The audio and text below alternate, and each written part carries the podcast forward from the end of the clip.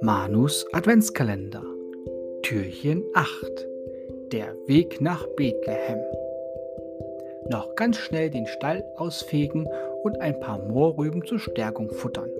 Dann zieht auch das Eselchen los. Immer geradeaus bis zu der Wegkreuzung. Der kleine Esel murmelt. Soll ich nach rechts oder links gehen? Was ist, wenn ich den falschen Weg wähle und Maria und Josef nicht finde? Als er noch dasteht und überlegt, flitzt die kleine Maus herbei. Schön, dass du da bist. Ich habe schon auf dich gewartet. Dem Eselchen fällt ein Stein vom Herz. Dann bist du einer der kleinen Helfer, die der Engel dem Ochsen und mir schicken wollte? Ja, sagt die Maus. Nimm du den linken Weg. Er führt direkt nach Bethlehem. Der Esel überlegt.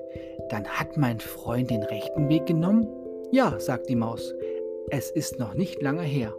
Vielleicht sehen wir deinen Freund ja noch in der Ferne. Die beiden halten Ausschau. Tatsächlich, weit entfernt entdecken sie den Ochsen.